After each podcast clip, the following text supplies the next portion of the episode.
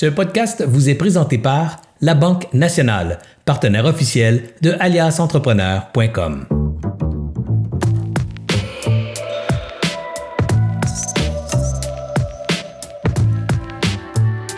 Salut tout le monde, Serge Beauchemin ici d'Alias Entrepreneur. J'espère que vous avez que vous allez bien pour euh, en, préparation de cette euh, de, cette soirée, de cette grande discussion pour entrepreneurs ce soir.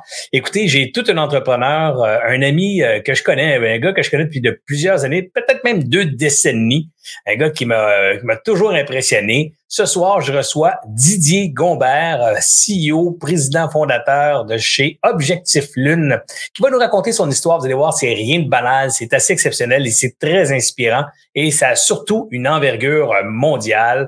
Je vous en dirai plus tard, plus plus tard. Mais avant de continuer, euh, il y a évidemment la même routine que d'habitude, à toutes les semaines, on vous demande de liker, commenter, partager nos publications. C'est comme ça qu'on peut les faire voir, comme ça qu'on réussit à déjouer les algorithmes de, des médias sociaux, les plateformes sur lesquelles on distribue en grande partie nos contenus. Je vous rappelle qu'ils sont disponibles aussi sur YouTube, ils sont disponibles sur aliasentrepreneur.com, sur évidemment la page Facebook d'Alias Entrepreneur et même la page LinkedIn d'Alias Entrepreneur, ainsi que ma page personnelle sur ces plateformes.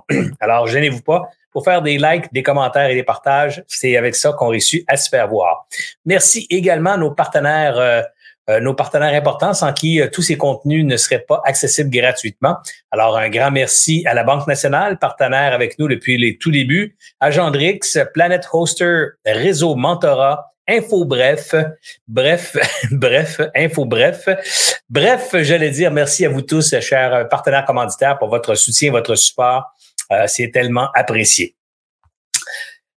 La semaine dernière, j'annonçais la soirée, la, euh, la soirée clé. Euh, donc, c'est une soirée importante qui s'en vient le 28 octobre prochain. Écoutez, on a déjà plus de 500 inscriptions pour cette soirée-là. alors, dépêchez-vous, ça risque d'être une soirée assez spectaculaire. Encore une fois, on avait fait la soirée LTA, les trucs d'Alias, au printemps dernier. Là, c'est une soirée qu'on appelle clé, euh, qui est donc les clés du succès, les clés de la motivation, les clés de l'action. Alors, on veut chercher le motif d'action. On veut vous aider à trouver la raison qui vous pousse à passer à l'action, qui vous garde motivé dans vos, euh, dans votre, dans vos business, dans vos projets entrepreneuriaux. Alors, bref, ça va être super inspirant. Et pour ça, on a invité des gens qui s'y connaissent, des gens qui ont, qui ont réussi des, des grandes choses, des gens qui sont très inspirants. Je pense entre autres à l'entrepreneur euh, Dominique Gagnon. Je pense à, à Chantal Lacroix, qui est entrepreneur, mais aussi auteur, euh, écrit, euh, auteur, euh, j'allais dire réalisatrice, voilà. Réalisatrice, animatrice, vous la connaissez toutes. je pense aussi à, mon Dieu, à Luc Poirier, le, millionnaire le plus célèbre au Québec. bref, une panoplie d'invités. Je vous invite à aller voir ça sur Soirée Clé, Soirée S-O-I-R-E-E, e, C-L-E-S, donc clé au pluriel.ca. Allez voir ça, vous allez voir toute les, la brochette d'invités qu'on vous a préparé. Et c'est un format assez spectaculaire aussi, donc un, un, format, je dirais, spectaculaire parce que il y a beaucoup de stock en peu de temps. donc, le premier le premier bloc, c'est sont nos invités qui ont, à qui on a donné seulement 12 minutes. Alors, c'est pas plus, 12 minutes pour, pour qu'ils viennent nous partager le 3, le 4 clés euh, de motivation, leur clé de succès en affaires, comment, comment ils réussissent à rester allumés et branchés. Et tout de suite après ce bloc-là, on, on split le monde dans des salles virtuelles euh, dans lesquelles on a invité des experts dans le marketing, dans l'administration, les RH, les ventes, euh, les systèmes informatiques, le, le, marketing sur les réseaux sociaux, bref, des experts qui viennent carrément vous donner leur temps gratuitement pendant deux heures où vous pourrez échanger avec ces gens-là et leur poser vos questions directes live et repartir avec des réponses concrètes qui vont vous aider dans votre, dans votre business. Alors, c'est une soirée à ne pas manquer. Euh, il était, on vous étiez plus de 1700 en ligne pendant quatre heures de temps au printemps. Je pense qu'on est capable de battre ça. En tout cas, on est parti pour battre ça. 500 déjà inscriptions en une semaine. C'est assez euh, spectaculaire. Alors, on vous invite soirée clécles.ca. Allez vous y rendre, euh, vous rendez-vous-y et euh, vous allez pouvoir euh, vous inscrire. Il y a toutes sortes de forfaits. Donc, je pense que le prix de base, c'est 49 dollars. Si vous dites, Serge, j'aurais aimé ça participer, j'ai pas l'argent, c'est pas grave. Il y a des forfaits gratuits aussi. donc, si vous n'avez pas les budgets pour l'instant, ben, on veut quand même vous offrir du contenu. soyez là. allez vous inscrire. Donc, c'est pour tous les budgets. On a même un forfait VIP. On va pouvoir passer du temps en petits groupes, échanger ensemble, moi et Yvan Cournoyer du Club Investisseurs Immobiliers du Québec, qui est notre partenaire de cet événement-là. Alors, euh, beaucoup de gens qui font de l'investissement immobilier sont également des promoteurs, des entrepreneurs, des développeurs en immobilier. Alors, eux autres aussi, ils ont besoin de, motivation, ont besoin de connaître les clés du succès. Alors, le Club Investisseurs Immobiliers du Québec est notre partenaire pour cet événement-là, 28 octobre prochain. C'est un rendez-vous à ne pas manquer. Alors, euh, j'espère avoir dit à peu près tout. Maintenant, je reviens à mon invité. Je suis vraiment content de l'avoir. Euh, ça fait longtemps qu'on se connaît, comme je vous dis, mais ce soir, je me réserve quelques petites questions là, pour aller fouiller dans son passé. Je ne le connais pas tant que ça. Je l'ai connu, il était adulte, entrepreneur. Vous savez, on, on, on recule pas dans le temps ben ben quand on commence une relation d'amitié, on ne demande pas tout ce qu'il a fait avant. Alors ce soir, c'est ce que je vais faire, je vais je vais fouiller dans son passé, je vais aller savoir comment il a parti ça sa business, comment même qu'est-ce qu'il faisait avant de partir la business, c'est quoi ses motivations intérieures profondes? Il m'écoute là présentement, il dit "Oh mon dieu, c'est qu'on s'en va." Ça va être super le fun. Marianne me prépare toujours un genre de petit résumé que je vous lis rapidement. Il a obtenu un diplôme en ingénierie de l'école polytechnique de Montréal. Entrepreneur dans l'âme, il quitte un important rôle dans une multinationale en 95 pour fonder Objectif Lune. Né du désir d'améliorer les communications clients à l'aide de technologies de pointe, Objectif Lune est devenu le chef de file des solutions de composition, d'automatisation, de processus de gestion, de sortie multicanal et de capture de données bien des mots techniques. On va aller voir ce que ça fait dans le concret, tout ça. Aujourd'hui, l'entreprise est composée d'équipes locales dans 16 pays. Oh oui, j'ai dit 16 pays, qui tirent une grande fierté d'avoir aidé des milliers de clients dans leur virage digital des communications, des communications d'affaires. Mesdames et messieurs, je vous euh, prie d'être très attentifs et attentives. Vous allez avoir du méchant bon contenu. Mon ami Didier Gombert. Didier, es-tu là? Oui, oui. Merci Serge de cette présentation-là. Euh, la pire entrevue, j'imagine, hein, parce que quelqu'un qui, qui me connaît aussi bien va pouvoir euh, savoir si je compte des histoires ou pas. Bon, ouais, c'est sûr que je vais, je vais pouvoir te, pouvoir t'appuyer dans le détour si tu essaies de me raconter oui, des, oui, oui. Hmm. des, affaires un peu, pas, un peu trop pas possibles.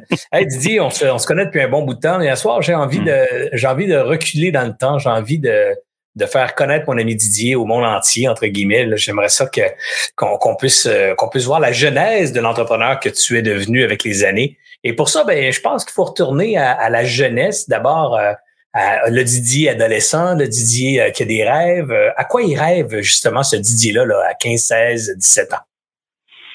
Oh mon Dieu, toujours été un scientifique dans l'âme, un intellectuel. Il euh, ne faudrait pas m'en tenir rigueur, mais j'ai toujours été euh, dans la science. Donc nécessairement, euh, c'était là où j'allais me retrouver. L'amour du de la science, de la découverte, de rechercher, de comprendre les choses. C'était c'était ça. Ma mère aurait aimé que je sois un avocat ou un médecin, mais c'est pas arrivé. Euh, donc j'ai fini ingénieur. C'était, ça m'avait l'air d'un choix assez évident. L'informatique étant aussi un domaine qui me plaisait le plus. Hein. Euh, puis pour moi, ce qui était intéressant, c'est d'apprendre comment les ordinateurs fonctionnaient. Donc je suis allé en ingénierie en électronique plus spécialisé dans les microprocesseurs, euh, euh, programmer les microprocesseurs et ainsi de suite, parce que je me disais qu'un bon conducteur automobile se doit de comprendre comment un moteur tourne dans une auto. je pense que ça va mieux quand tu comprends comment ce qui est en dessous du capot. pour la même chose pour les ordinateurs, évidemment. Euh, donc, euh, pour moi, ça a toujours été la passion des, euh, des, des, des micro-ordinateurs. De nos jours, mon Dieu, j'en ai plein un peu partout, là, mais tu sais, ce qu'on voit avec les Raspberry Pi, les Arduino, les, les ESP8622, écoute, ces, ces trucs-là, s'il y avait eu ça dans mon temps, j'aurais probablement resté dans l'électronique, mais bon, c'est un peu plus difficile dans, dans le temps des, mais, on parle de ton temps, euh, on parle de ton temps. Euh, T'as pas l'impression justement qu'à cause de l'âge générable que tu affiches euh, mm. au début, quand tu as commencé en technologie, il n'y avait pas d'autre chemin que celui d'apprendre un peu le langage machine, euh, de jouer avec les microprocesseurs, parce que c'est quand même au début, au premier balbutiement d'informatique populaire. Ah, tout à fait, tout à fait. Écoute, à Polytechnique, euh, je, vais, je vais être honnête, le, le, les cours d'informatique étaient assez archaïques. C'est pas là que j'ai appris euh, à programmer. Euh, j'ai appris à programmer plutôt sur mon Commodore 64 ou hacker ma calculatrice HP euh, que j'avais dans le temps, qui avait 49 steps de, de, programmation. Ça, c'était là où on a vraiment appris qu'est-ce que c'était la programmation plus hardcore. Là. on a appris la programmation hardcore quand on était limité en mémoire aussi. Hein, tu t'appelleras. Tout à fait, oui, oui, Un code mémoire dans le ZX 80 de Sinclair, là, je peux dire qu'avec un code mémoire, on ne peut pas faire grand-chose. Oui, oui, oui, tout à fait. Alors, c'était sûr que c'est sûr que quand on est passé d'une calculatrice qui avait 49 steps de, de, de, programmation qui est passé à 500, on, ben, de, nos jours, on parle de, de, de terabytes, puis là, vois, ouais, c'est correct. mais bon, on, beaucoup, beaucoup de, beaucoup d'intérêt pour la chose. J'écrivais des articles dans un magazine, micro, euh, quelque chose. Mon Dieu, ça fait longtemps. Euh, et puis, euh, j'écrivais des articles pour, pour écrire des jeux informatiques avec sur un Commodore 64. J'avais, j'avais, j'avais une, une rubrique à tous les mois où je montrais l'assembleur, des trucs comme ça. ça ça a toujours été un, intérêt. Euh, j'ai toujours, j'ai toujours œuvré là-dedans. J'ai toujours eu une job en informatique, même pendant l'université. Là, je, j'allais à l'université à temps plein, mais euh, mais mais j'allais pas vraiment au cours. J'allais plutôt euh, j'allais plutôt euh, avec les copains et ainsi de suite, euh, plutôt parler d'informatique et ainsi de suite. Puis on, on, finissait par étudier la matière à la fin de l'année, à la fin du la fin du semestre. Pour l'ingénierie, ce qui est bien, c'est que tout est écrit dans le livre. Hein. Le prof, bon, il, il est peut-être très bon, mais il n'est pas toujours essentiel. Là la formule ne changera pas d'un prof à un autre. E est égal à MC2. Didier, à quoi il rêve alors le jeune Didier là, qui sort de l'université avec son diplôme en ingénierie? Là, il cherche, euh, cherche un travail comme ingénieur, il cherche à, faire partie d'une grande firme d'ingénierie un jour, la diriger peut-être même. C'est quoi tes rêves à ce moment-là? Euh, malheureusement, étrangement, à la sortie de Polytechnique, euh, moi, j'ai même pas appliqué pour mon pour faire partie de l'ordre des ingénieurs c'est un choix personnel. Hein. Je veux pas, je veux pas dénigrer euh, l'ordre des ingénieurs du tout. Mais moi, euh, mon passage à Polytechnique, euh, je trouvais que c'était beaucoup plus un apprentissage ou un test de, de résilience, un test de voir si tu étais capable d'absorber énormément de matière. Ils éliminaient beaucoup de monde. Dans le temps, ils en prenaient beaucoup pour remplir les portes. Je pense qu'ils avaient des des quotas des quotas. il fallait que, puis en plus, je pense qu'ils avaient de l'argent en fonction du nombre d'étudiants qui rentraient, puis ça sortait à pleine porte. Hein. De façon, quand tu rentrais là, ils disaient le gars à droite, le gars à gauche, il sera pas là à la prochaine session. Euh, tu vois, genre de. Et, je trouvais que c'était beaucoup plus un apprentissage de. Ils testaient voir ta capacité d'endurance, de, de, capacité de euh, d'apprentissage. Mais un ingénieur, c'est quelque chose qui a, à mon avis, besoin d'être innovateur, qui a besoin, tu sais, de d'inventer. De ça, malheureusement, ce cours-là, ben, s'il était, euh, s'il était à l'école, je l'ai, je l'ai, pas eu. Tu sais, c'était plus. Euh, peut-être le cours t'a manqué finalement le programme. Peut-être manqué. Hein, j'en ai manqué beaucoup. Hein. D'ailleurs, sur euh, sur mon livre de Polytechnique, il y avait écrit le fantôme Gombin parce que bon, c'est ça. J'ai, je suis pas allé à beaucoup de cours. ah, c'est peut-être Mais, euh, manqué, finalement. Ben, c'est peut-être ça. C'est peut-être ça que j'aurais dû, j'aurais dû me présenter. Mais donc, à la sortie de Polytechnique, moi, j'ai, j'ai fait autre chose. Je n'ai pas fait ingénieur j'ai fait, euh, j'ai, euh, j'ai décidé de, de partir euh, une première, une première entreprise en, en, programmation. J'ai, j'avais toujours un amour des, des arts graphiques, donc de, de, de, de faire des animations et ainsi de suite. Et donc, je me suis lancé du côté typographie, graphisme. J'ai fait un logiciel pour paginer les, les pages jaunes. Dans ce temps-là. Attends une minute, une minute, il y a trop de pages là-dedans. Là. Paginer les pages jaunes, ça voulait dire quoi, ça? Ben, tu sais, euh, dans le dans le temps, quand, quand on faisait, ça remonte à 30 quelques années, là, d'accord? C'est donc assez. Euh, et euh, donc, la manière de tu faisais les pages jaunes, essentiellement, ils avaient une machine lithographique qui, qui faisait des galets, des longs strips de, de, de numéro de téléphone, le nom, numéro de téléphone d'entreprise, bien sûr, et ainsi de suite. Et là, ils découpaient, puis là, ils mettaient une annonce. Et c'était tout fait à la main. Donc, on, on assemblait avec mettant les plus grosses annonces vers le bas. Puis donc tu montais ta page en faisant ben, du collage essentiellement. Il y a juste les longues strips de, de, de, de texte qui étaient euh, qui étaient montés à, qui étaient faites par ordinateur, mais euh, l'assemblage était fait à la main. Moi, j'avais écrit un logiciel pour non seulement écrire les, euh, les lignes, mais en même temps aussi positionner les, les annonces parce qu'il y avait plein de règles comme euh, l'annonce de quelqu'un ne pouvait pas être plus loin qu'une page de tel endroit. Les plus grosses sont sur le bas. Et euh, c'est quand même un truc de positionnement assez complexe pour il y a 30 ans, là, Et donc, j'avais fait un logiciel pour ça. J'ai fait quelques pages jaunes régionales, Ottawa ici à Montréal. Et, et malheureusement, bon, l'entreprise qui m'avait qui m'avait donné le mandat a disparu. Puis donc, euh, après ça, je suis allé voir Télédirect, qui est bien sûr le gros joueur des, des pages blanches, pages jaunes. Puis là, ils m'ont dit, bah, euh, ouais, c'est bien ton truc, ça pourrait nous sauver énormément d'argent, mais euh, tu sais, le, seul le seul asset de la compagnie, il prend l'ascenseur à tous les soirs à 5 heures. S'il se plante, tu dans un accident C'est quoi ça, le seul asset? C'était ben, on était deux, on était deux ensemble, mais c'était ça. C'était essentiellement, on était deux jeunes, euh, probablement un peu arrogants et plein de. Oui. Donc, euh, on n'a pas eu ce contrat-là j'ai décidé de travailler pour euh, pour une boîte. Hein. c'est là où j'ai viré pour travailler pour c'est ça une grosse boîte américaine. Là. Mais, avant, avant d'y aller, quand je te disais tantôt la question que avais, que je t'ai posée, c'est à quoi tu rêvais quand tu es sorti de l'université, puis déjà ta première première initiative, c'est pas de te trouver un job, mais c'est de développer du software, donc coder littéralement, puis mettre à vendre ton propre produit. Alors, tu rêvais probablement déjà d'être entrepreneur. C'était déjà, c'était déjà dans ta tête, dans ton esprit, cette carrière-là, non? Tout à fait, tout à fait. probablement au grand désarroi. Euh, je parle de ma mère encore une fois, mais mais mais c'est sûr que tu sais, je venais pas d'une famille entrepreneuriale qui, tu sais, euh, ma mère avait une très bonne position aux, caisses des jardins. Euh, tu sais, elle était haut placée. elle disait, ben, faut que tu trouves un emploi dans, dans une grosse boîte? T'es ingénieur. Ben mais pour moi, non, c'était le rêve de, de, de créer quelque chose et d'être mon propre en charge de mon propre destin. Je pense que c'était euh, c'était audacieux, Didier, d'être entrepreneur aussi à l'époque, parce que je me rappelle, moi, il y a une trentaine d'années, quand on parlait d'entrepreneuriat ou je vais être entrepreneur, les gens avaient une connotation très négative avec ce mot, hein, tu sais, euh, entrepreneur, crosseur, voleur, menteur, manipulateur. Tu sais, il y avait pas, c'était pas le, c'était pas aussi glorieux et, euh, et fashion que ça l'est aujourd'hui. Alors, je peux comprendre ta mère qui dit, oh my God, pas un entrepreneur, maintenant on va te trouver une job. T'es ingénieur, t'as le diplôme, va te trouver une job dans une grosse boîte. Oui. Bah, ta carrière? Puis tu sais, dans ce temps-là, elle était directrice des prêts, donc nécessairement, elle avait beaucoup de gens qui, tu sais, qui avaient parti leur business, mais aussi qui avaient de la difficulté, tu sais, des restaurants, des siens. Ah Il y a beaucoup de business, c'est très, euh, c'est très euh, ah difficile.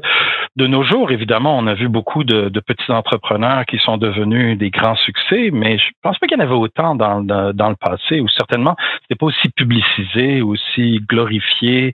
Donc, euh, tu sais, pas ce, t'avais pas ces, ces, ces gens-là que tu pouvais regarder, dire ah oui, je vais être comme lui. ben, moi, je pense pas que j'en connaissais, euh, mais euh, mais c'était ça que je voulais faire. Je voulais je voulais faire mes trucs. Euh, c'était important, mais mais faut avouer que ma première mon premier essai était un, échec.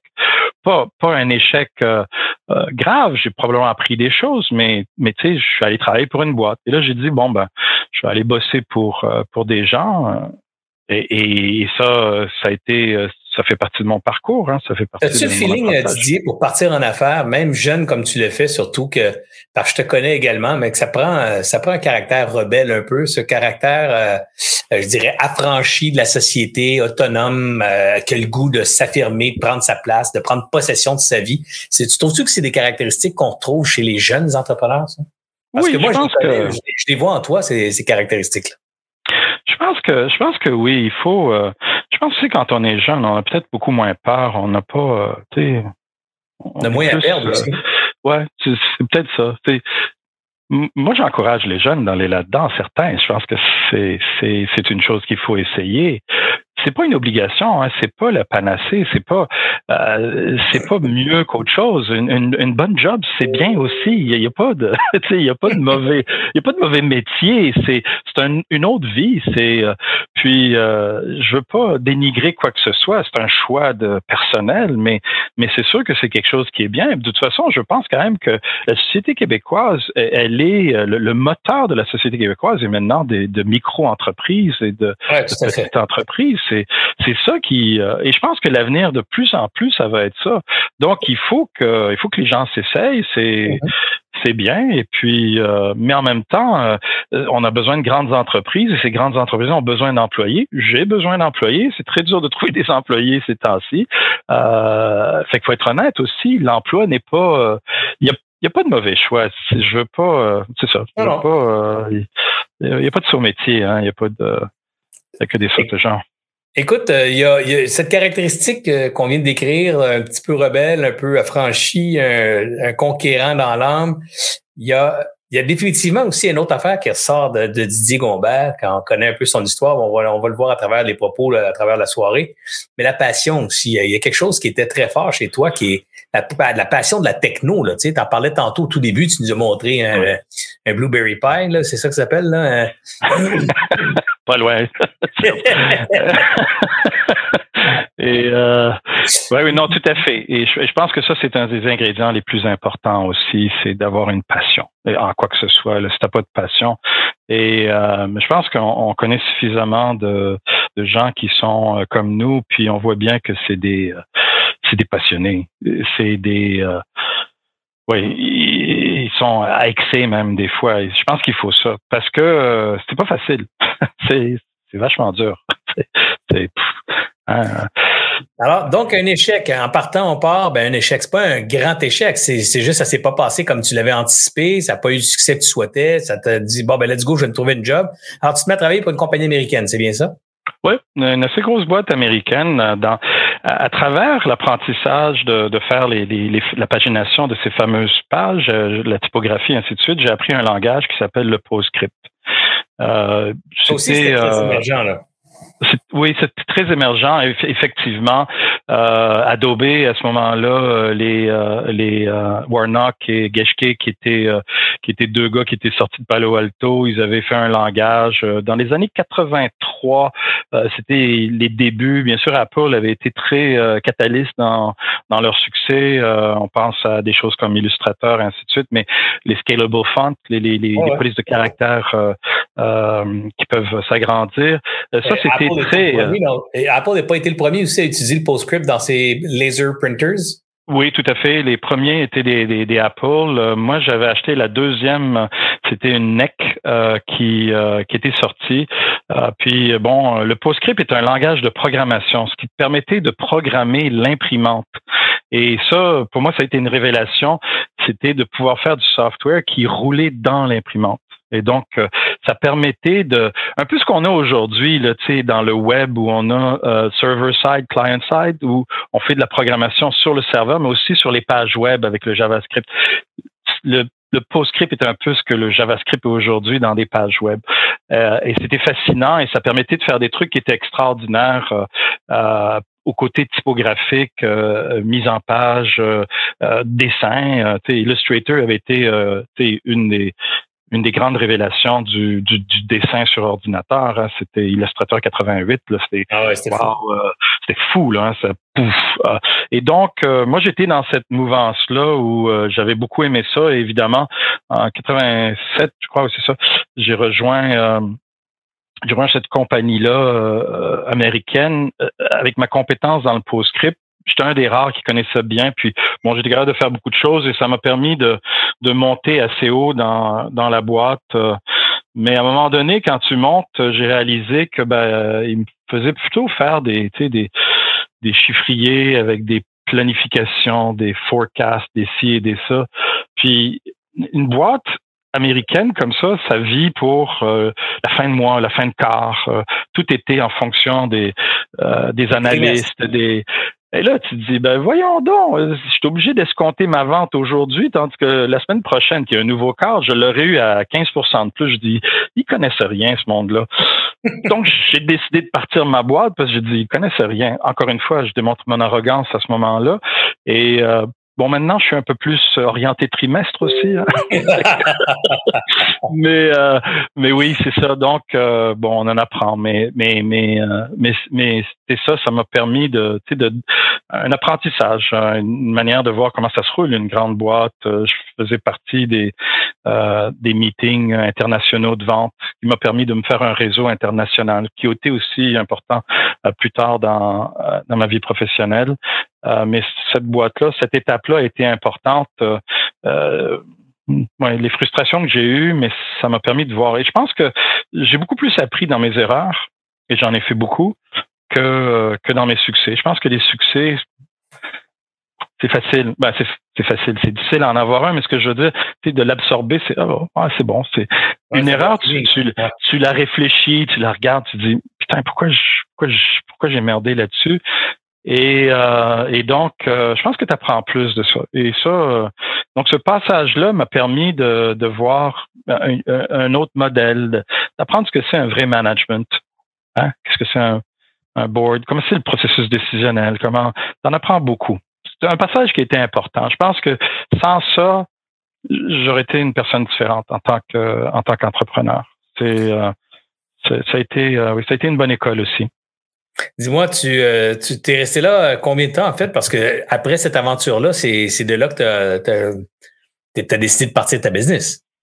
Euh, tout à fait. C'est à un moment donné, tu sais, j'étais j'étais plus capable de, de faire des, des, des, chiffriers puis des forecasts, puis on me demandait des trucs qui sortaient de, de la science, de, de, de, de l'intellectuel que je suis. Pas que c'est pas intellectuel de faire des chiffriers. Encore une fois, je voudrais pas dénigrer la chose, mais mais pour moi, c'était pas c'était pas c'était pas moi. Donc j'ai dit ah la merde, je retourne dans le dans la programmation et j'ai écrit un logiciel euh, j'ai commencé euh, par euh, les nuits, les week-ends, pendant que je bossais. Puis à un moment donné, j'ai euh, deux, deux, amis à moi qui avaient parti leur boîte. Je leur ai dit, j'ai écrit un, un logiciel. Qu'est-ce que vous en pensez? Puis on s'est dit, on va partir une boîte ensemble. C'est de là que Objectif Lune est, est parti. Moi, j'étais plus le, le codeur, le, ben, j'ai écrit les premières versions du logiciel. Depuis, j'ai été remplacé par des professionnels qui savent ce qu'ils font, donc le logiciel est devenu très bon. Euh, mais euh, donc, j'écrivais tout. Mais ça, ça avait, ça revenait me, me chercher mon, mon âme de, de, de, d'innovateur, de, de, scientifique, de, de, de découverte que que je pense avoir encore, mais de façon différente. Mais Didier, c'est beau, tu as codé, tu as, écrit un nouveau logiciel et tout ça, mais à la base, ce logiciel-là devait répondre à un problème que tu avais observé. Donc, tu étais dans l'entreprise où tu étais, tu as observé quelque chose qui marche pas bien. Tu dit, moi, je suis capable de mettre en place une solution pour cette affaire-là. Puis là, ben, tu as utilisé des connaissances techniques pour coder. C'est ce que, je comprends. là. Pour, faire cette solution-là. C'était pas le problème que tu avais identifié euh, et pour lequel tu pensais que ça méritait une solution. Oui, encore une fois, euh, je pense qu'on va reculer beaucoup dans le, dans le passé. Avant, quand on imprimait sur des formules d'affaires, on imprimait sur euh, des, des euh, du papier en continu avec des petits trous, des sprockets qu'on détachait. Et c'était à travers du papier carbone ou NCR avec la microcapsulation, comme on dirait en français, plutôt qu'NCR. C'est essentiellement une encre qui est un développeur sur l'autre page. Puis quand on frappe, ça noircit la page qui est là. Donc, on faisait des trois copies, quatre copies. Et ces feuilles de, de, de, de formulaires préimprimés étaient excessivement coûteuses. Et très souvent, juste pour même aligner la, la première page, il fallait s'en débarrasser d'une, en gaspiller une ou deux pour réussir à aligner que tes lettres elles arrivaient dans les bonnes cases, d'accord? Et, euh, et, très souvent, tu en avais plusieurs. Les gens, il fallait qu'ils changent leur papier ou qu'ils aient plusieurs imprimantes. Et euh, habituellement, la première copie allait au client, la deuxième à toi, la troisième, bon, à la poubelle parce que bon, on est c'était un trois copies, mais on ne savait pas quoi faire de la troisième copie. Ou le packing, et, slip, ou packing slip. Il y avait ou le packing euh, slip. Et, mais écoute, euh, d'ailleurs, il y en a encore de ça. Hein. Il faut, faut quand même oh, savoir que jour d'aujourd'hui, il y a encore du monde qui sont et puis matricielle là. Puis... Il s'en, il s'en va encore. Il s'en va encore. C'est, c'est assez étrange là. Au jour d'aujourd'hui où on a dans notre poche un ordinateur qui est la télévision, qui est le cinéma et qui est ah, euh, le réseau nouvelle, euh, ils ont encore des imprimantes à impact. Bon, mais ceci étant dit, nous à ce moment-là, on avait dit ce qu'on va faire, c'est qu'on va programmer l'imprimante pour recevoir le même flux d'impression, qui est essentiellement le texte. Et là, on va sur-imprimer le fond de page. Et, donc, tu n'auras pas besoin de changer ton, ton, papier préimprimé de, de, de, de, facture à celui de bonne commande, à celui. Et donc, on permettait automatiquement de, de, de, faire de la mise en page. Et puis, euh, ça, ça si tu en voulais deux copies, ben, tu mettais deux copies dans la programmation dans l'imprimante et elle, elle recevait euh, un flux d'impression qui était des factures et, ça s'imprimait avec le fond de page facture. Et à un moment donné, on a rendu ça plus intelligent. On appelait ça les, formulaires intelligents. C'est que là, on disait, bon, ben, on pourrait mettre les termes et conditions en anglais et en français, dépendamment de, de doucet ou, ou bilingue au Québec et unilingue dans d'autres provinces. Et bien sûr, avec l'internalisation, on a fait l'espagnol, et ainsi de suite. Et là, on a vu qu'il y avait une opportunité de faire des codes à barres, de faire des, des, des, des chartes graphiques qui rendaient ça beaucoup plus moderne. Et de nos jours, les, les factures sont rendues beaucoup plus visuelles pas toujours, mais, mais souvent plus visuelles et elles sont euh, très, euh, très, très belles et très euh, colorées parce qu'on peut imprimer sur des imprimantes laser. Donc, nous, ce qu'on faisait, c'est tout ça, mais à, au niveau de l'imprimante. Tu changeais rien au niveau de ton serveur, de ta, c'est un truc qui avait été écrit en 1962 euh, en COBOL par un mec qui euh, travaille plus là ou il est probablement mort. Euh, et nous on dit ben changez rien, on va on va tout faire au niveau de l'imprimante.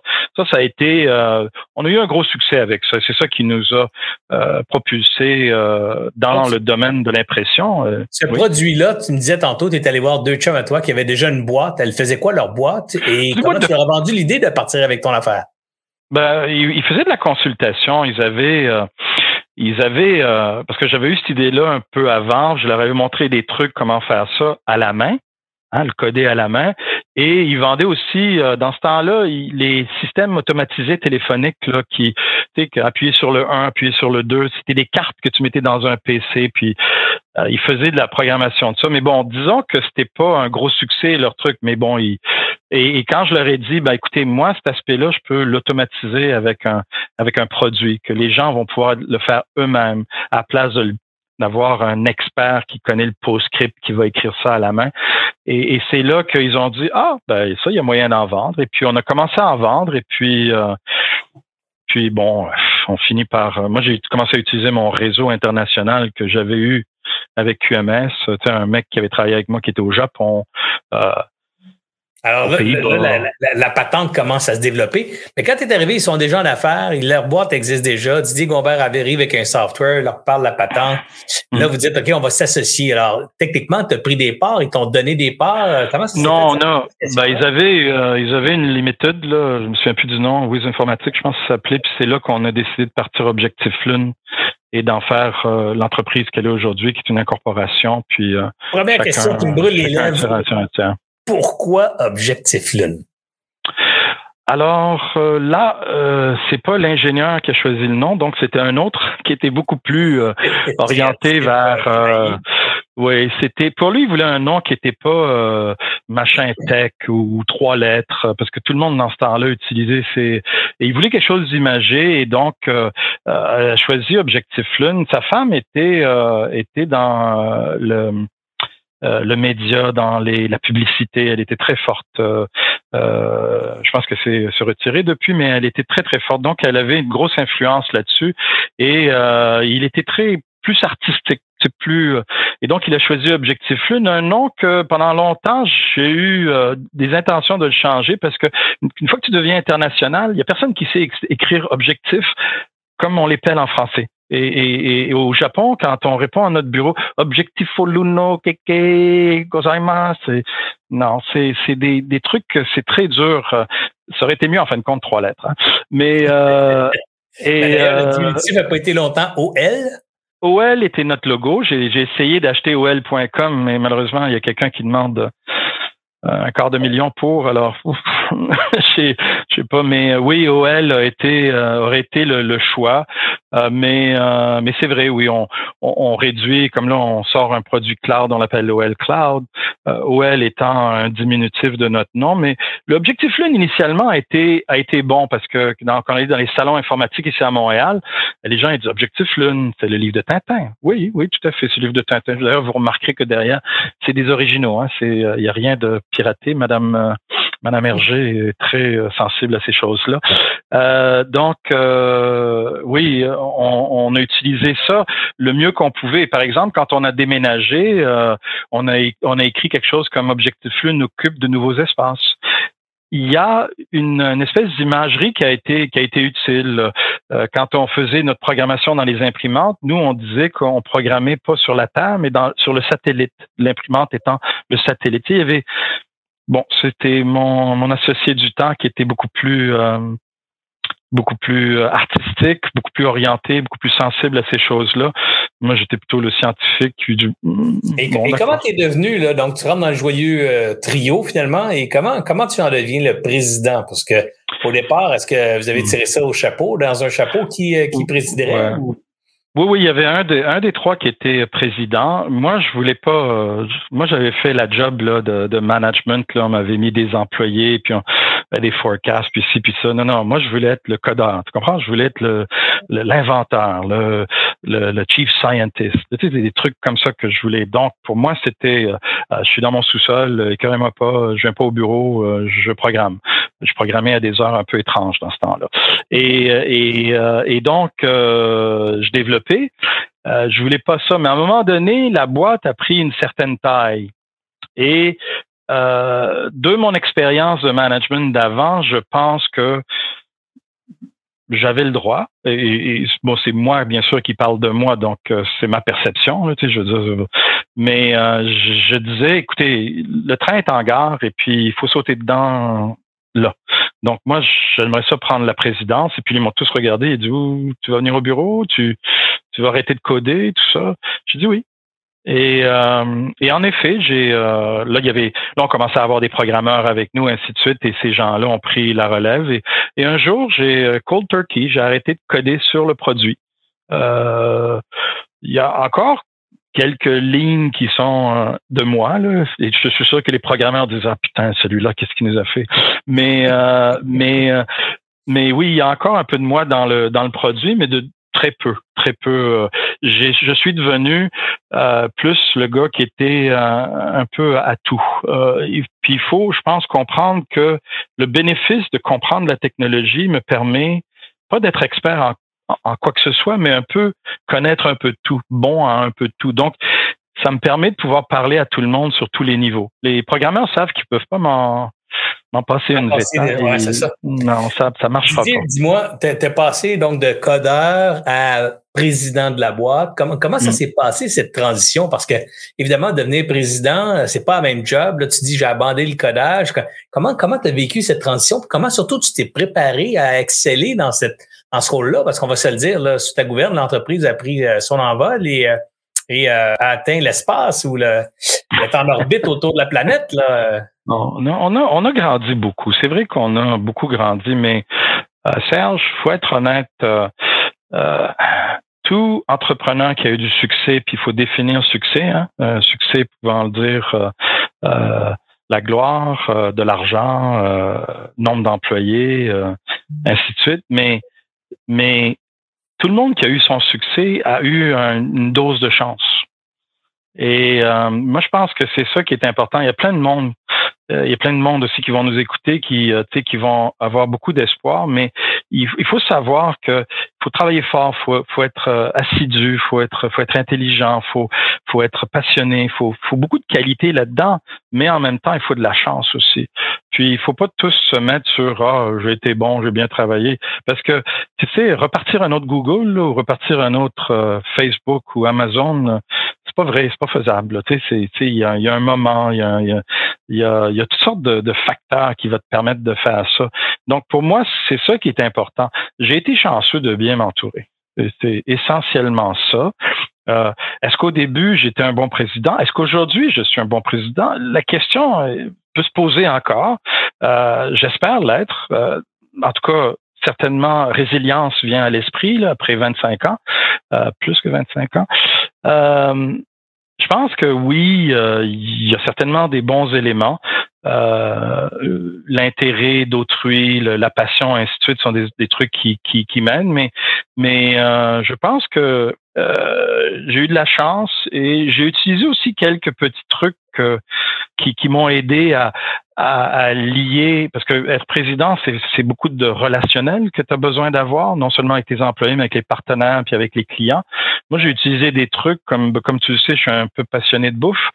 Et pour moi, euh, de, d'être capable de parler de, de, bouffe avec des clients, ça m'amène à parler de choses qui sont euh, non euh, conflictuelles comme la religion ou, ou la politique. Tu sais, ces temps-ci, parler de politique, c'est c'est un peu dur. Hein. Tu vas aux États-Unis, tu essayes de, de dire quelque chose, tu sais pas de quel camp le mec il est en face. Hein. Donc, faut faire très attention. Quand tu parles de bouffe, mais la bouffe, c'est quelque chose qui est très rassembleur. Tout le monde, tout interlocuteur ont euh, soit eux-mêmes, soit un conjoint, soit une mère, euh, soit un père, euh, ou, connaissent un restaurant, ou sais, ils ont des, des grands-mères qui faisaient des plats. Et ah oui. Et quand tu t'intéresses à leur bouffe, tu t'intéresses à leur société, tu t'intéresses à leur histoire. C'est saisonnier. Ça, c'est des sujets. Puis, puis il n'y a pas d'événement dans la vie qui ne finissent pas par une beauté, un anniversaire, un mariage, euh, une célébration. Toujours, il y a une bouffe à la fin. il y a une équation là-dedans. Et en business, euh, par exemple au Japon, si à la fin de la journée tu vas pas au restaurant avec le mec, le deal, euh, il, se passera pas. Hein. il faut qu'il y ait un truc au restaurant. Et moi, en utilisant ça, ça m'a permis de m'approcher de beaucoup de gens et de, de gagner leur confiance. Comme par exemple euh, au Japon, euh, je me suis fait beaucoup d'amis. Je leur ai expliqué que oui, j'ai acheté mon euh, mon katsuoboshi, la bonnette séchée, et j'ai un, shaver, un, espèce de rabot de menuisier inversé là, pour faire des copeaux de katsuoboshi, pour faire mon nibandashi, dashi qui étant le bouillon avec du kombu que j'achète d'Hokkaido ou de Vancouver. Là, les mecs commencent à dire oh là oh là, nos grands-mères faisaient ça comme ça. Il n'y a plus personne. Nous, on achète des petits sachets, on fout ça dans l'eau et, on fait notre dashi comme ça. Et là, on a le, touriste québécois francophone d'Amérique qui s'en Mais voilà. Mais tu sais quoi? faisait, Exactement. Mais, mais là, le Québécois touriste n'est plus un gaijin, un étranger. Ah, c'est un nous on va t'amener à nos restaurants que on pas les autres mecs. Toi, toi, t'es. Puis là, quand tu rentres dans le restaurant, t'as le chef qui te regarde, puis là, il dit quelque chose en japonais, et tu sais très bien qu'il dit il, mange tout ce mec-là parce que ici, on sait pas, on sait pas des gens comme lui là. Et, et ça, ça marche beaucoup. Et tu verras que dans beaucoup de pays, les gens, ils sont, ils sont contents parce que tu t'intéresses à eux, à leur culture. Et ça, j'allais dire, c'est fascinant ce que tu ce que tu racontes parce que tu sais, tu vas être d'accord avec moi que la business, essentiellement, le succès de la business, c'est d'abord le succès des, des relations que tu entretiens avec les gens autour, avec tes employés, avec tes fournisseurs, avec tes créanciers, avec tes investisseurs, avec tes clients. Et, et toi, tu as habilement, euh, instinctivement pris une de tes passions qui est celle pour la cuisine et tu l'as transformé en outil de relation parce que tu t'es servi de ça pour bâtir des relations partout la planète. Là. Dans notre cercle d'amis, Didier, c'est, il est réputé pour la qualité de sa cuisine. Puis pas juste parce qu'il il fait de la bonne bouffe, là, mais c'est, c'est tout le temps exotique, c'est tout le temps flyé. Le, le choix des ingrédients. Moi, c'est mon ami Didier qui m'a appris que les épices, c'est pas éternel, cette affaire-là. C'est après un certain temps, tu fous tout ton lot d'épices d'un vidange, puis t'en rachètes des nouvelles parce que les épices, c'est des saveurs, c'est des fraîcheurs, c'est des arômes. Bref, Didier, c'est un passionné qui a utilisé la bouffe pour créer des relations. Ces relations-là catapulté littéralement l'entreprise partout là, en, termes de croissance.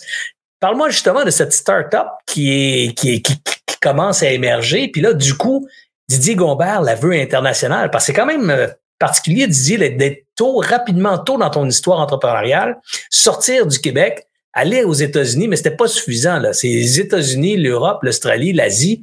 Comment, comment ça marche dans ta tête? Quand tu bootstrap ta business, tu n'as pas d'argent, puis tu décides, paf, on n'est pas d'Internet, puis on veut conquérir le monde. Comment ça se passe dans ta tête? Comment on fait ça?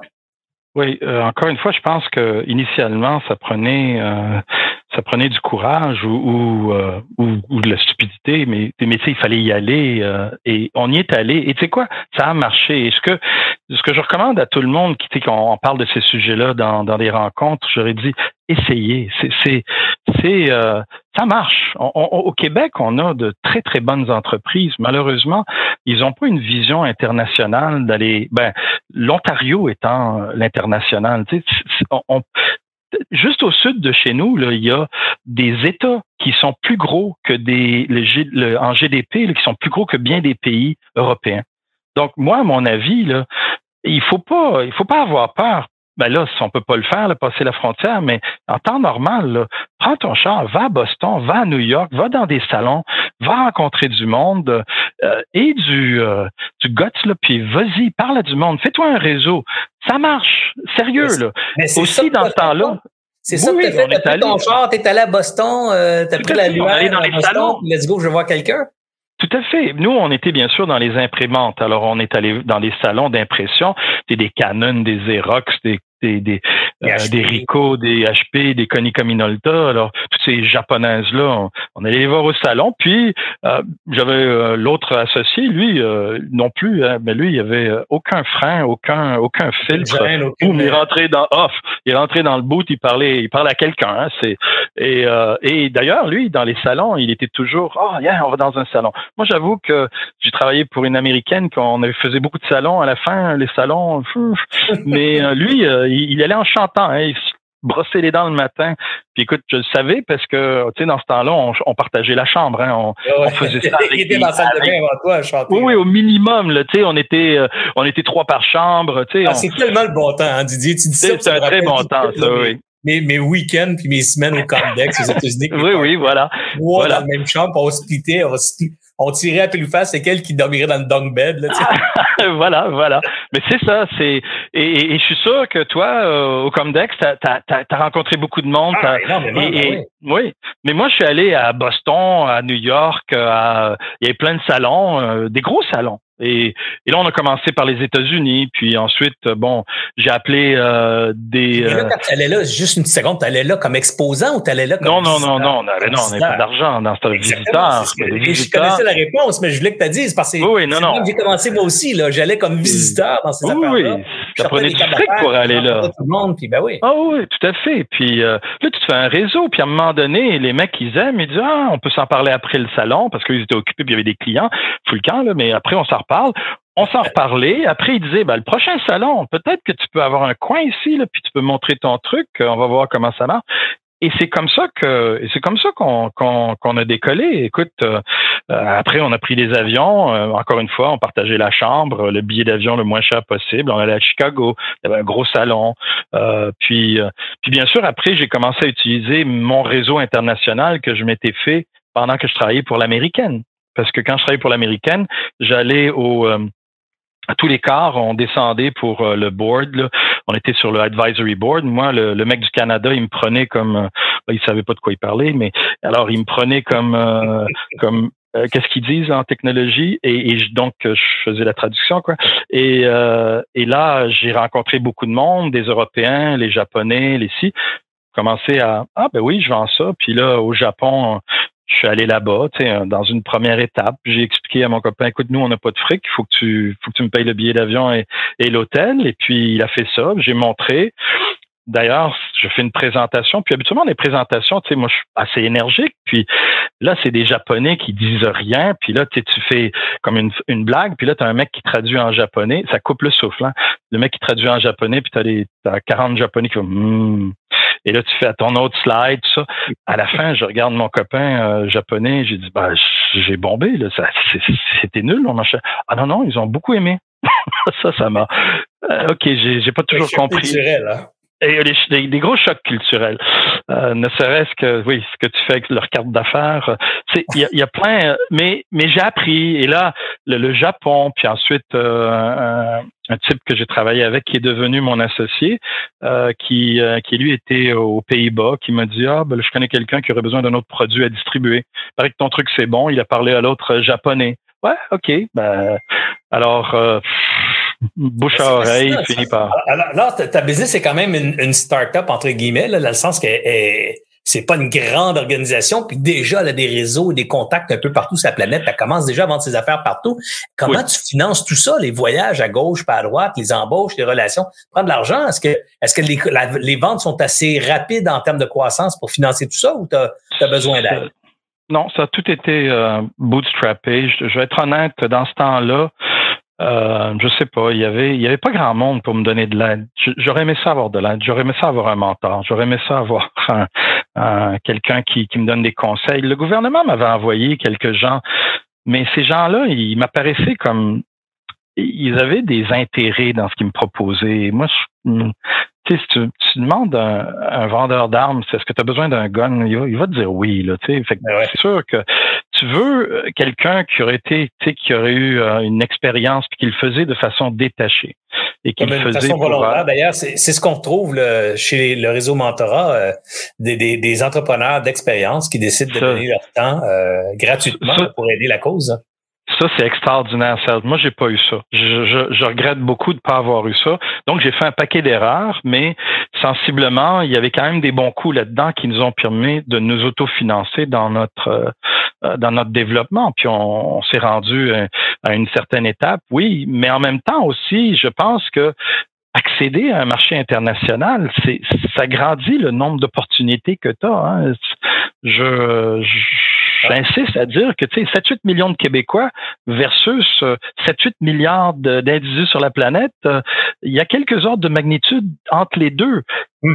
Nécessairement. Et au Québec, on n'est pas les plus riches. oui, on n'est pas les plus riches au Québec. Hein? On, tu sais, tu, ah, on a qu'à qu'à Monaco un week-end pour s'en rendre compte. Hein? Puis on n'est pas obligé d'aller si loin. On a juste à descendre dans le sud, en Floride, puis on va se rendre compte qu'il y a de l'argent ailleurs. Hein? Oui, non, il y a de la grosse argent. Donc, euh, et, nécessairement, dans le temps, nous, il y avait quand même un bon spread avec le dollar US et le dollar canadien. Donc, quand on vendait aux États-Unis, on vendait avec un bon taux de change. Et puis, les Américains, ben, quand on disait on va faire des heures de service professionnel, oh mon Dieu, vous êtes pas cher. Ça, c'était un gros avantage. Et on a beaucoup de talents, beaucoup de bonnes universités ici euh, au Québec. Donc, ça nous a permis d'être compétitifs sur le marché et de, et de grandir encore une fois, il y a eu de la chance. J'ai, j'ai rencontré dans ma vie du bon monde qui ensuite ont, ont été euh, assez généreux de venir me rejoindre et puis de fonder quelque chose de bien. On a, on a grandi ensemble, puis on a fait quelque chose de, je pense, de bien là. Euh, et euh, mais c'est un, un, travail d'équipe, c'est un travail de groupe et puis euh, et puis un truc chanceux. Juste pour que les, les, auditeurs puissent comprendre un peu l'envergure de ce qu'on parle. Aujourd'hui, tu as des bureaux à quel endroit sur la planète? Euh, écoute, bon, Montréal, évidemment, étant le siège social. aux États-Unis, on est maintenant tout en, en, en remote. Donc, euh, il y a des gens un peu partout, Midwest, mais majoritairement euh, euh, à côté de New York. c'est là où on avait notre bureau avant au New Jersey. On a un bureau à Rio de Janeiro pour couvrir toute l'Amérique latine. On est à Manchester au UK, à Paris. On est à Barcelone. On est à Reggio Emilia, côté de Modena en Italie. On est à Francfort, à Hambourg. On est, euh, on avait un bureau euh, en Afrique du Sud, euh, à Cape Town. Maintenant, c'est devenu un revendeur exclusif, là, si on préfère, mais c'est plus mon bureau, c'est un peu plus difficile. L'Afrique du Sud, on a des bureaux à Sydney, Melbourne, Kuala Lumpur, Singapour et Kyoto. Et tes ventes au Québec représentent quel pourcentage de ton chiffre d'affaires? 2 Bon, alors c'est, pour ça que je dis que mon chum, c'est un, un entrepreneur international. Et euh, je trouve ça très, très, très inspirant de t'écouter. Puis surtout la, simplicité avec laquelle tu, tu as démarré ça. On écoute ton histoire, on se dit, ouais, on peut pas être parti de même, mais, mais tout à fait, quand on connaît ton affaire, c'est exactement parti comme ça tout de suite à l'international, tout de suite, on, on part et on ouvre des portes partout. Mais dans ta croissance, Didier, tu as certainement eu besoin de financement. Je connais la réponse, mais alors, tu as, eu besoin de financement. C'est quoi le déclencheur qui a dit à Didier Gombert, bon là, j'ai besoin de cash, je vais vendre des parts, je vais emprunter de l'argent. C'est quoi le déclencheur qui fait que dans ton cerveau, on passe à cette prochaine étape? Euh, au début, c'était tout euh, organique, hein, la croissance organique. Au début, euh, et, je dois dire que Didier pour que tout le monde comprenne bien. Euh, essentiellement, c'est à même nos propres fonds, on, grandissait et on, et on, vendait de plus en plus.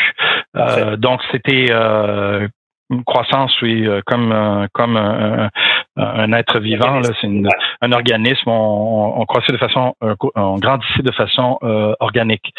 Et, et, juste un petit point on, depuis le jour 1, l'intention était d'être internationale. Hein. Pour nous, c'était euh, essentiel. Évidemment, le jour où le financement a besoin d'être là, c'est le jour où tu veux faire des acquisitions. Parce que oui, tu peux avoir créé de l'argent, mais à un moment donné, ça devient difficile de ça devient difficile de faire d'avoir suffisamment d'argent pour faire des, bonnes acquisitions. Euh, et, euh, et, et, de plus, tu sais, de passer de de, de, de 100 000 à 200 000, ensuite de 200 000 à 500 000, à 1 million, à 3 millions. Disons que le début, là, je, suis très content que les gens doublent leur business, mais, mais à ce stage-là, c'est pas mal plus facile. Quand tu es dans les 30-40 millions, doubler, là, euh, c'est plus dur.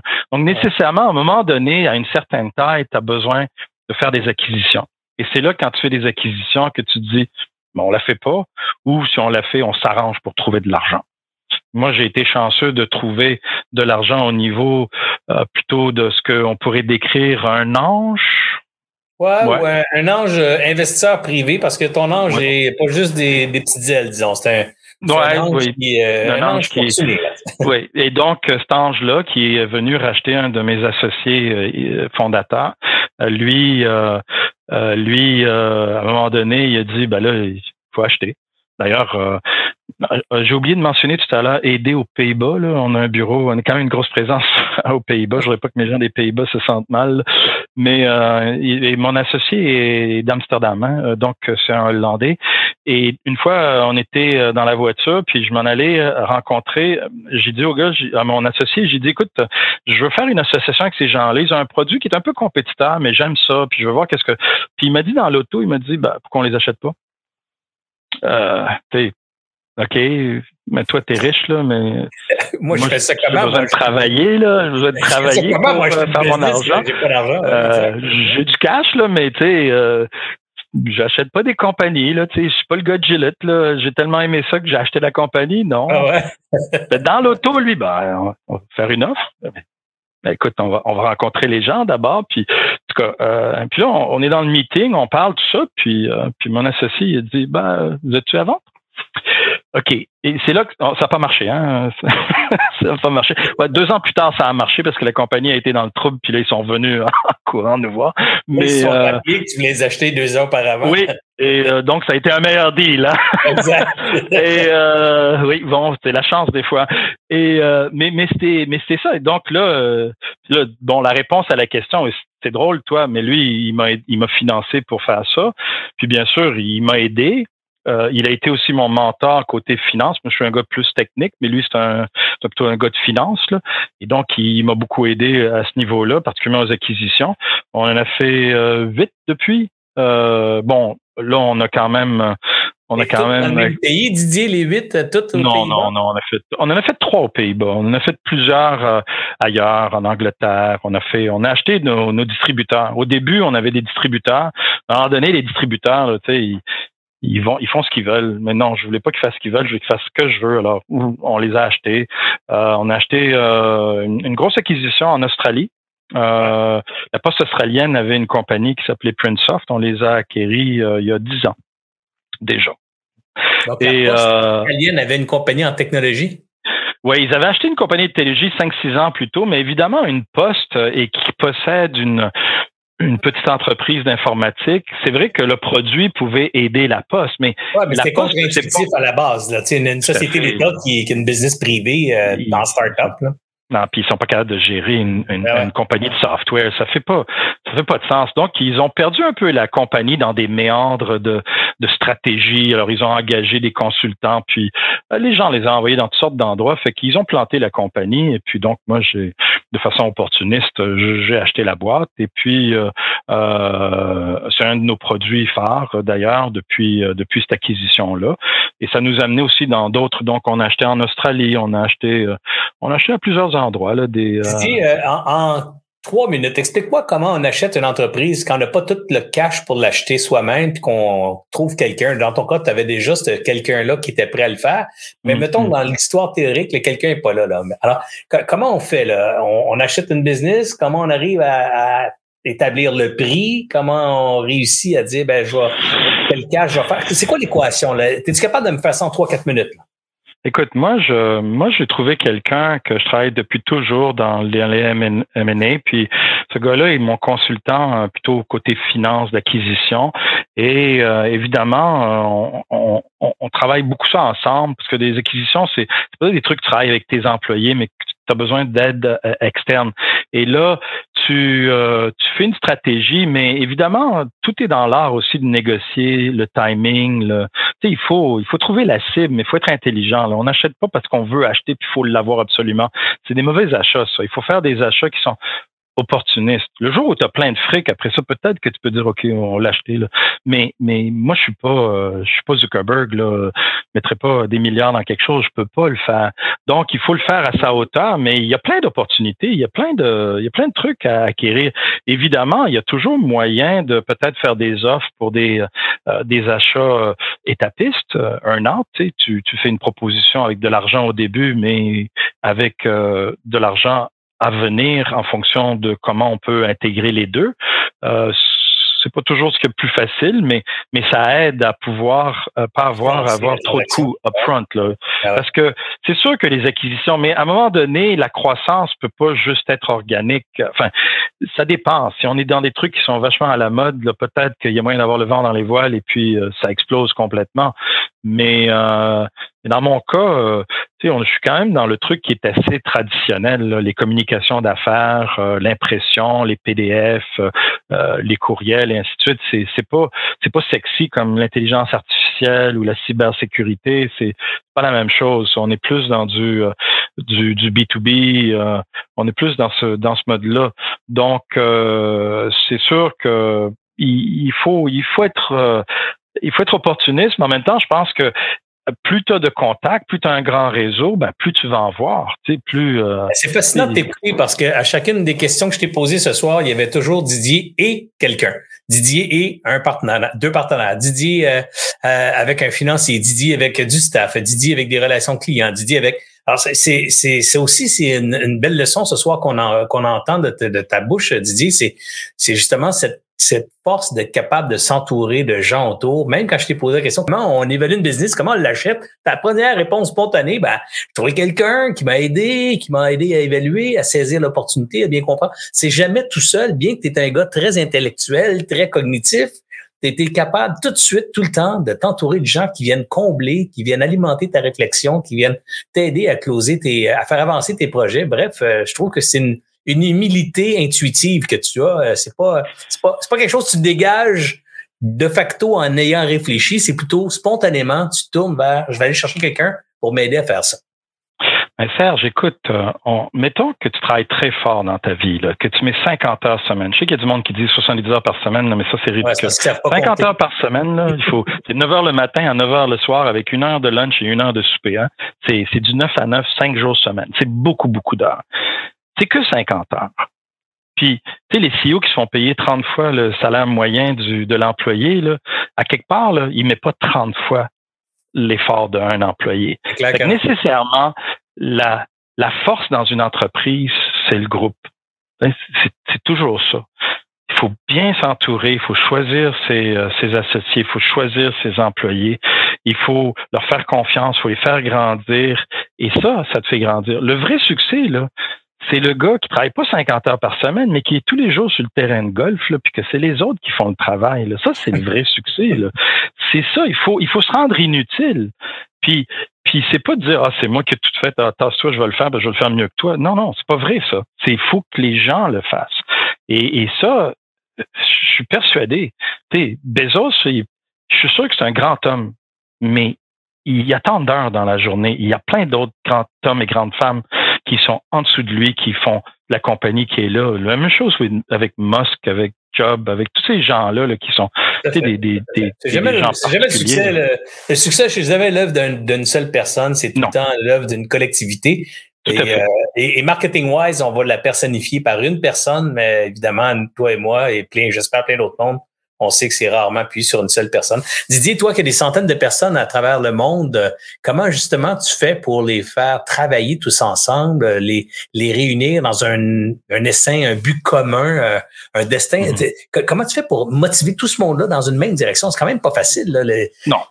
Il y, a, il y, a, beaucoup de, il y a beaucoup de challenges à l'international. Hein. Les défis sont, sont nombreux et plus particulièrement, les employés, euh, c'est pas des numéros c'est du monde qui, qui veulent qu'on leur parle, qu'on les voie. Moi, avant la COVID, je passais 160 jours par année outre-mer. Donc, je faisais le tour de la planète de façon régulière. C'est beaucoup, beaucoup de journées, beaucoup de sacrifices. Euh, j'ai peut-être pas vu autant mes filles grandir que, que que j'espère voir mon petit-fils, disons, euh, euh, grandir. Donc, euh, tu sais, c'est énormément de sacrifices, mais il faut se présenter.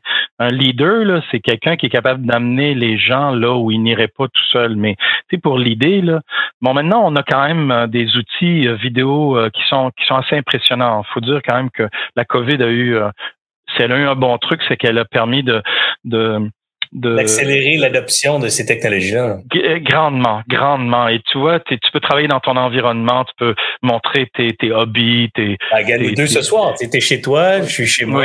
exactement. Et, et c'est très acceptable maintenant. Donc, ça, va changer, mais dans le passé, nécessairement, fallait que tu ailles voir les gens. Et les gens, ils veulent connaître leur leader. Ils, ils suivront pas euh, à distance. Ils reçoivent un email qui dit on s'en va par là.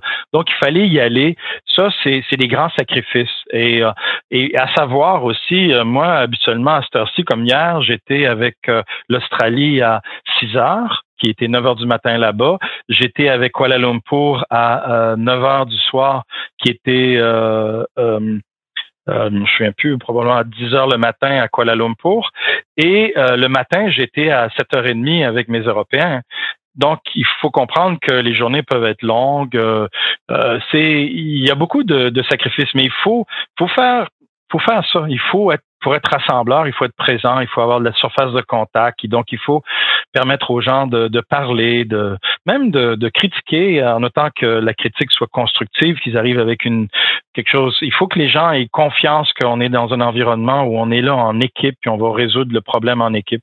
Parce qu'en même temps aussi, des fois, on passe des moments qui sont durs. Hein. Tu sais, les années 2010, 2009-2010, il y a eu des moments où, ouf, ben, tu te souviens, je, t'en ai parlé, là, des moments où prenez des petites pilules blanches là, pour euh, pour se tranquilliser un peu les nerfs. Là. Tu sais, c'est c'est euh, beaucoup de sacrifices, hein, ce, ce genre de ce genre de vie là. Euh, et, ça arrête pas. Hein. Je suis à 58 et j'y suis encore. mais la passion est encore au rendez-vous. Tu es à 58. Est-ce que tu as encore cette passion pour les affaires encore aujourd'hui, Didier? Euh, heureusement, récemment, j'ai euh, un nouveau truc qui, qui me passionne. On est on est à l'aube d'annoncer des, des, solutions euh, SaaS, des solutions qui sont dans le dans l'info nuagique. Euh, et puis, je dois dire que depuis que j'ai réalisé tout ça, comment ça fonctionne, et ensuite, ça m'intéresse intellectuellement particulièrement comment ça fonctionne et comment qu'on fait la mise en marché de ça. Donc, c'est venu me rechercher. J'avoue qu'il y a 4-5 ans, l'entreprise, ben, je suis capable de rouler avec. Ouais, c'était disons que je pouvais le faire sans, avec moins de, de, travail intellectuel. Tu sais, je, tandis que là, je, euh, tu sais, les, les trucs, il y, a, il y, a, plein de technologies, euh, les Docker, les Kubernetes, des trucs. Oh, que j'aurais aimé ça avoir ça il y a, il y a 20 ans quand. Et mon Dieu, que ça aurait été le fun. Mais bon, euh, hein, les, les temps s'améliorent, ainsi de suite. Mais euh, oui, ça me, c'est revenu me remotiver, je dois dire. Je suis assez passionné par la chose et et euh, encore une fois, je pense que ça rappelle qu'on a besoin de passion, mais on a besoin de quelque chose qui est catalyste de cette passion-là. C'est quelque chose qui, qui vient, oh, wow, c'est c'est comme je fais souvent euh, des impressions 3D. Euh, j'aime beaucoup le ça c'est mes soirs et mes week-ends quand, quand j'en ai. et, et, là je vais imprimer des trucs. Alors c'est ça qui il faut faut quelque chose qui te passionne. Et j'en ai retrouvé un. Je viens de voir l'heure, Didier, mon Dieu, j'aurais passé une autre heure avec toi, mais on a déjà défoncé euh, de neuf minutes notre première heure. Désolé. écoute, je vais te laisser euh, sur une, euh, pas te laisser juste là-dessus, mais j'ai une dernière question pour toi. Mais avant, je vais te laisser quelque chose que je t'ai peut-être jamais confié. Mais j'ai vu souvent un proverbe qui dit en anglais, aim for the moon, even if you miss, you'll be among the stars. Ben, à chaque fois que j'ai entendu ça, j'ai toujours pensé à Objectif Lune en me disant, on vise la Lune. Si on manque la Lune, on va être dans les étoiles, on va être dans le firmament, dans le ciel. Et, euh, et ce soir, j'écoute ton histoire, puis c'est vraiment ça ton affaire. Tu sais, c'est parti de tout rien, euh, tout petit, trois gars, une patente, un software. On va appeler ça Objectif Lune pour toutes sortes de raisons un peu farfelues. Puis aujourd'hui, ben, c'est une business qui a, qui a des satellites, entre guillemets, partout autour de la Terre. Mmh. Euh, et mmh. ça, c'est tout un accomplissement, Didier. J'en suis très fier d'être compté parmi mes amis. Euh, c'est un beau succès du Québec. Didier, avant de nous laisser, j'aimerais ça, je sais que tu lis beaucoup. J'aimerais ça peut-être que dans, dans ton répertoire de bouquins, là, euh, peux-tu me donner un, deux titres là, qui, qui t'ont touché, qui t'ont marqué, tu as dit ça, là, ça c'est des must-read. C'est peut-être un livre d'affaires, c'est peut-être un livre de cuisine, c'est peut-être quelque chose. Y a-tu un ou deux livres, Serge? Euh, faut que tu lises ça. Écoute, si c'est des livres de cuisine, j'en ai au moins 50. Ça, c'est un, ça, c'est un problème. Mais écoute, pour rester dans, pour rester dans, euh, euh, dans l'entrepreneuriat et les affaires, moi, il y a un livre d'affaires que probablement qui m'a marqué plus que tous les autres. Euh, l'entreprise que j'ai, on s'intéresse beaucoup au, au mid-market, les, les, entreprises de moyenne taille, bien sûr à grosse taille. On fait affaire avec des GM, avec des grandes ah banques et des grandes compagnies mais le, le, mid-market, pour moi, est quelque chose de, je me, ça me passionne.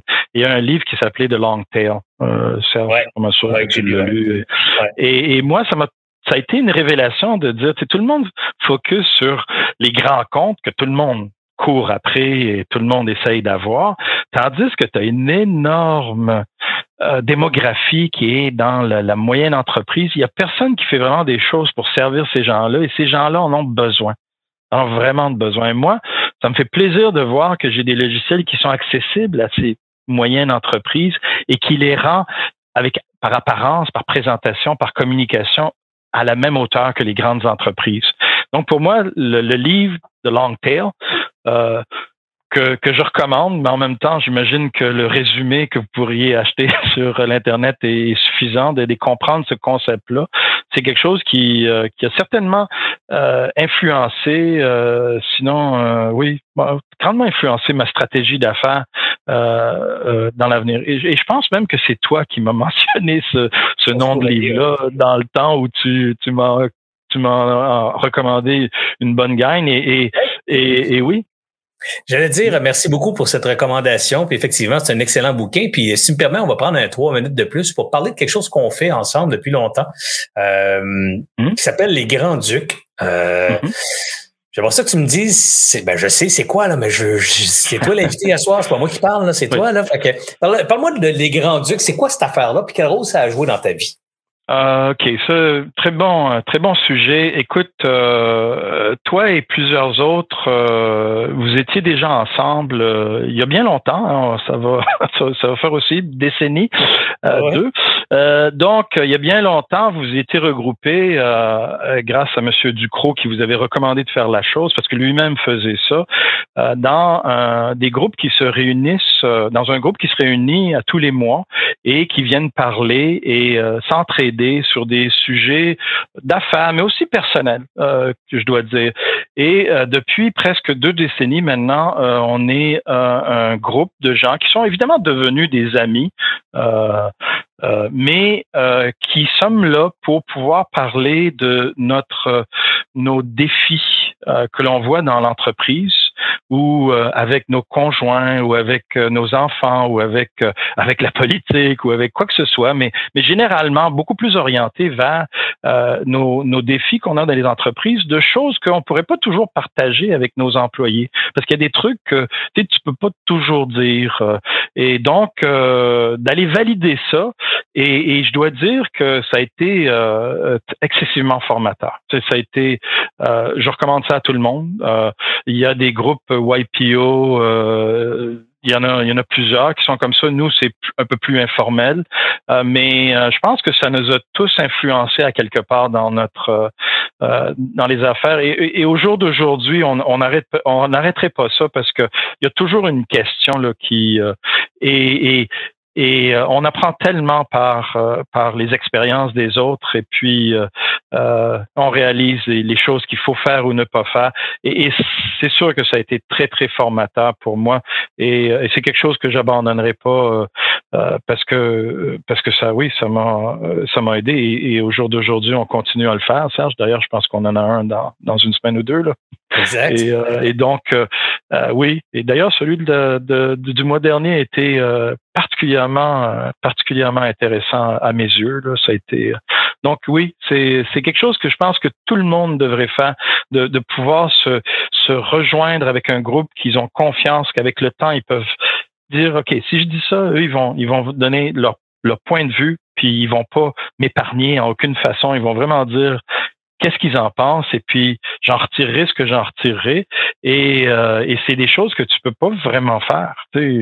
C'est un groupe, euh, on doit le dire aussi, Didier, mais c'est un groupe qui s'est solidifié comme le rock entre guillemets. C'est mm. c'est de la larve au départ, c'était plein mm. d'énergie, c'est de la larve mm. en mouvance et tout ça. On a mis ça dans dans un même bucket là, on a mis sept. en fait, on était huit, si tu te rappelles, huit individus au départ et on se connaissait pas vraiment. Je me souviens que toi et moi, on s'est connus dans un truc qui s'appelait Vision PDG à Montréal. Oui, je t'ai tout à fait, de la je t'ai dit, viens faire un tour. Euh, oui. Si t'aimes ça, euh, on, va te faire de la place. Puis finalement, ça a bien marché. Mais, mais huit personnes qui se connaissaient pas beaucoup, qui se sont donné la discipline de se voir à tous les mois pendant un an. Puis à la fin de mm-hmm. l'année, on s'est dit, oh, on fait une autre année. Puis après, oh, on fait une autre année. Puis, puis, ces huit gars-là, ben là, on a éjecté un. On viendra pas sur ces détails-là, mais on a éliminé un, entre guillemets, dans le, dans le groupe. Mhm. Et on est tombé à sept et c'est devenu un groupe extrêmement solide.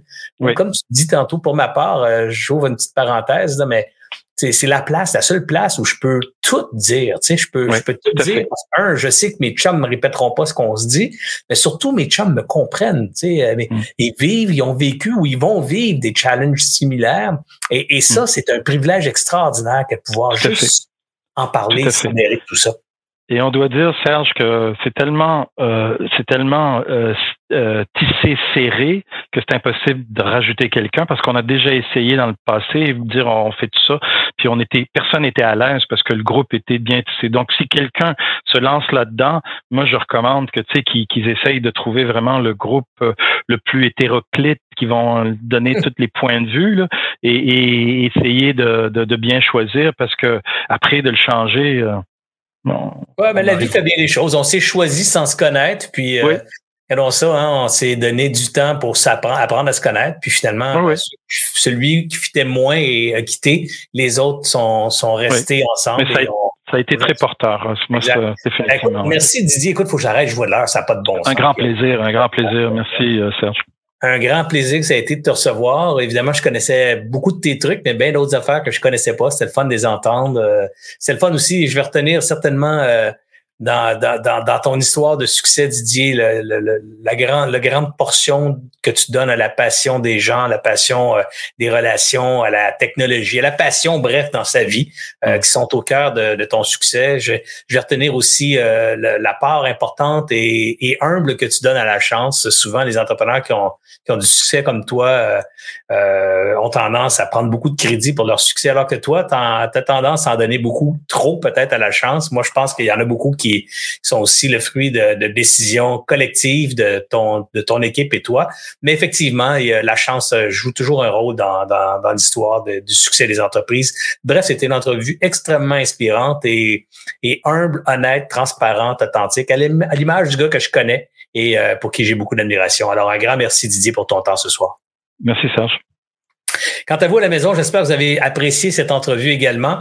Euh, écoutez, euh, cette entrevue est disponible sur podcast si vous voulez la réécouter en podcast ou encore euh, la partager des amis. gênez-vous pas pour le faire. Vous avez juste à faire un partage à la fin de l'écoute commentez, partagez, likez. Je vous rappelle, c'est comme ça qu'on fait connaître nos entrevues, nos contenus de qualité euh, euh, aux entrepreneurs euh, partout dans la francophonie qui peuvent justement utiliser ça pour s'inspirer et ultimement faire passer leur entreprise au prochain niveau, qui est l'ultime mission, l'ultime but que nous caressons chez Alias Entrepreneurs. Alors encore une fois, merci d'avoir été là ce soir. J'espère que vous serez au rendez-vous mercredi soir prochain, 19h30, pour une autre soirée, une autre grande discussion entre entrepreneurs. Ici Serge Beauchemin, alias Entrepreneur.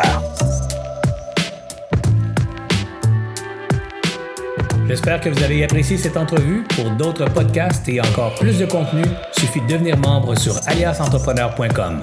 Je vous remercie d'avoir été là. C'était Serge Beauchemin, alias Entrepreneur.